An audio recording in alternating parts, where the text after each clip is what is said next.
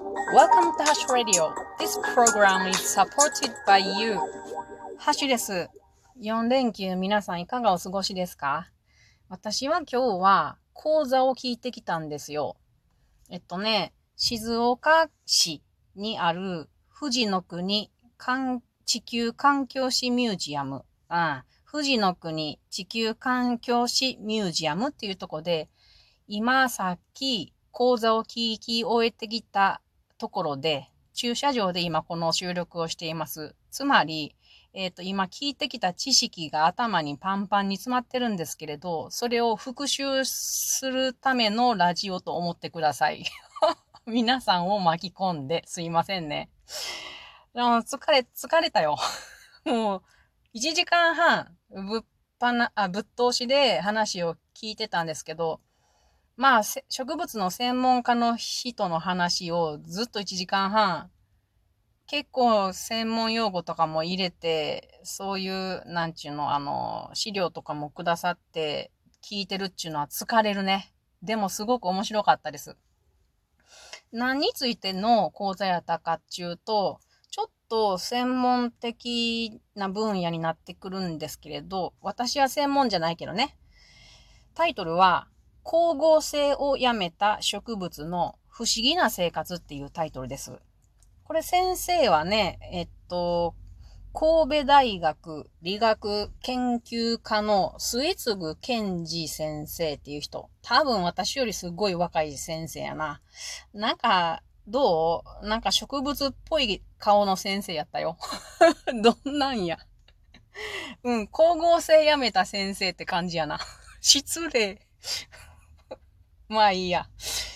そんなことはどうでもいいんやけど、でもとっても面白い研究されてる先生でした。この先生はね、生き物同士の共生の研究者の人でした。で、その中でも光合成をやめた植物っていうのにフォーカスしていくの面白いよね。光合成しない植物って皆さん見たことありますかね？私は一個見たことあります。和歌山県の大石山っていうとこがあるんですけど、そこで、うんとね、たまたま散策してたら、銀流、ん銀量草か。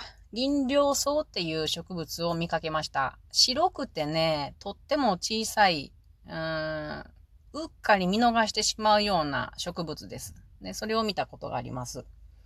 これらは光合成をやめたんですよ。なんでっていうことですよね。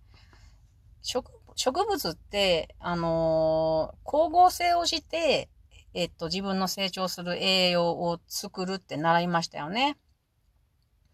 で、えー、その光合成をして栄養を作るのと、もう一つ、えー、っと、根っこの方から水を吸って、水とか養分を吸って大きくなるのが、えー、植物ですよね。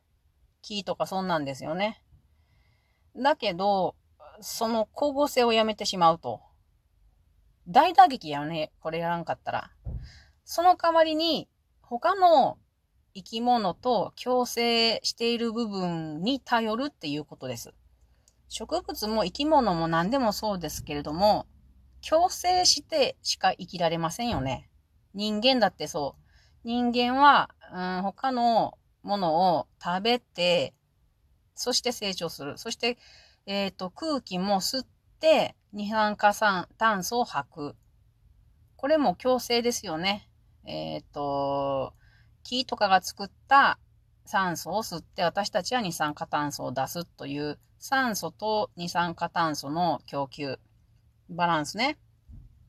で植物っていうのはどんな共生をしてるかっていうと、えっ、ー、と、花粉とか蜜を、あのー、動物にね、例えば、蜂蜜、蜂とかね、に、えっと、提供するわけです。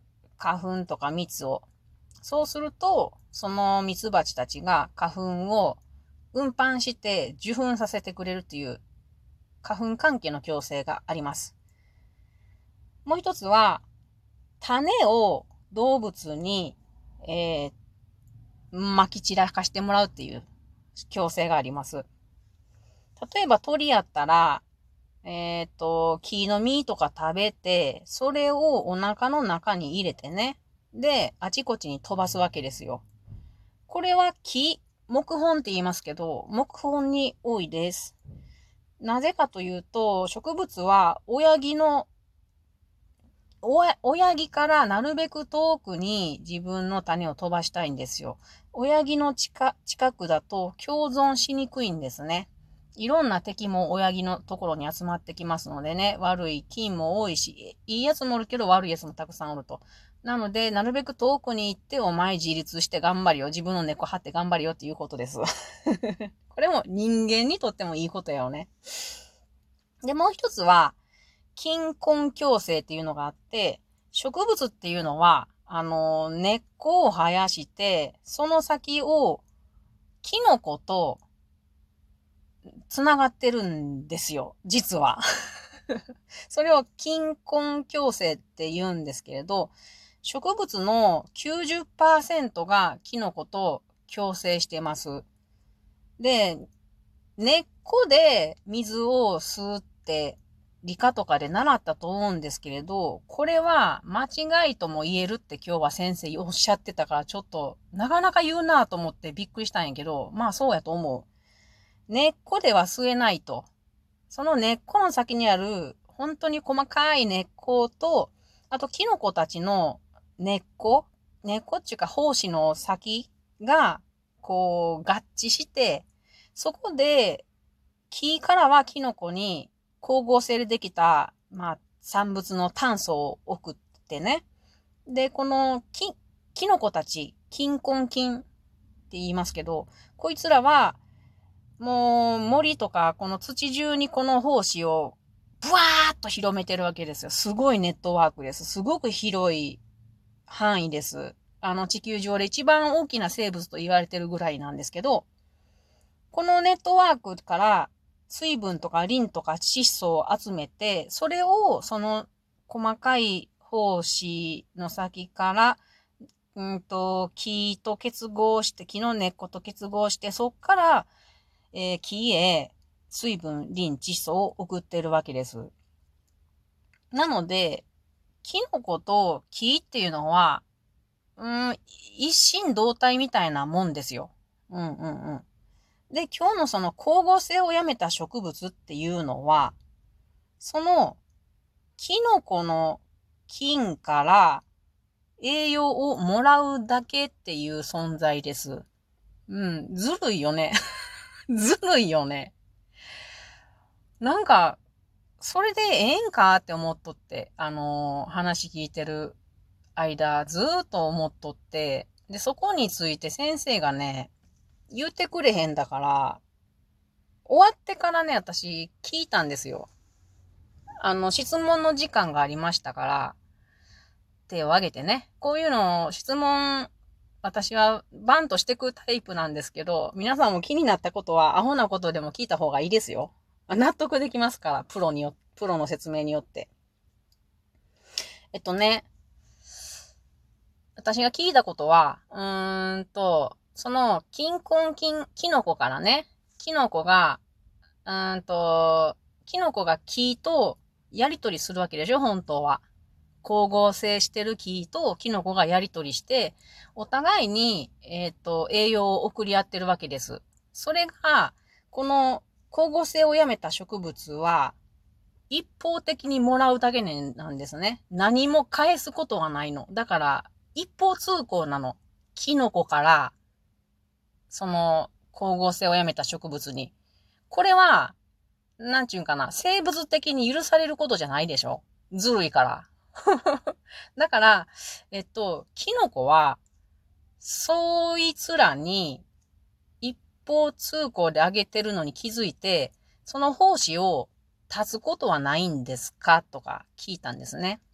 うん。じゃあ先生の答えは、まあ、その、この研究が、うん、そこまであの、厳密に、えー、もう結論が出てるわけではないけれど、今のところ言えることは、キノコはそこの道を立つことはないそうです。ずっと上げ続けてるそうです。なんかね、その、ホルモンみたいなのをその、まあ植物は出すんですけれど、根っこの先でキノコをおびき寄せるのね。で、それを、あの、うまいこと、その、光合成してない植物も出すんですよ。で、菌糸を来い来い、菌糸来い来いって言って、えっと、つながるわけですね、これ。で、そこでキノコを送り出すと。で、あのー、吸い取られ続けてるやつでも、まあ別に構わんわっていうことです。なぜなら、その光合成をやめた植物っていうのは、全体の植物で見ると、とっても数が少ないんですね。なので、キノコの、なんちゅうんかな、余剰能力っていうのあの、余力がすごくあるから、それぐらいになったら、あんたら、あんたらにあげるわっていう感じで、全体の木のごく一部だから、あげることに何ら抵抗がなくて、あげ続けてるっていうことだってそうです。これ、これなんかいいですよね。うん。あの、やっぱり、なんちゅうんかな。私、お、親のこと思い出しました。親は、あの、八百屋なんですけれども、うんと、市場と、えーと、小さなうちの八百屋ね、やりとりしてるんですけど、なんかね、あのー、いつも買ってるから真面目に、時々、なんかこう、嫌なもんもあの、押し付けられるんですよ。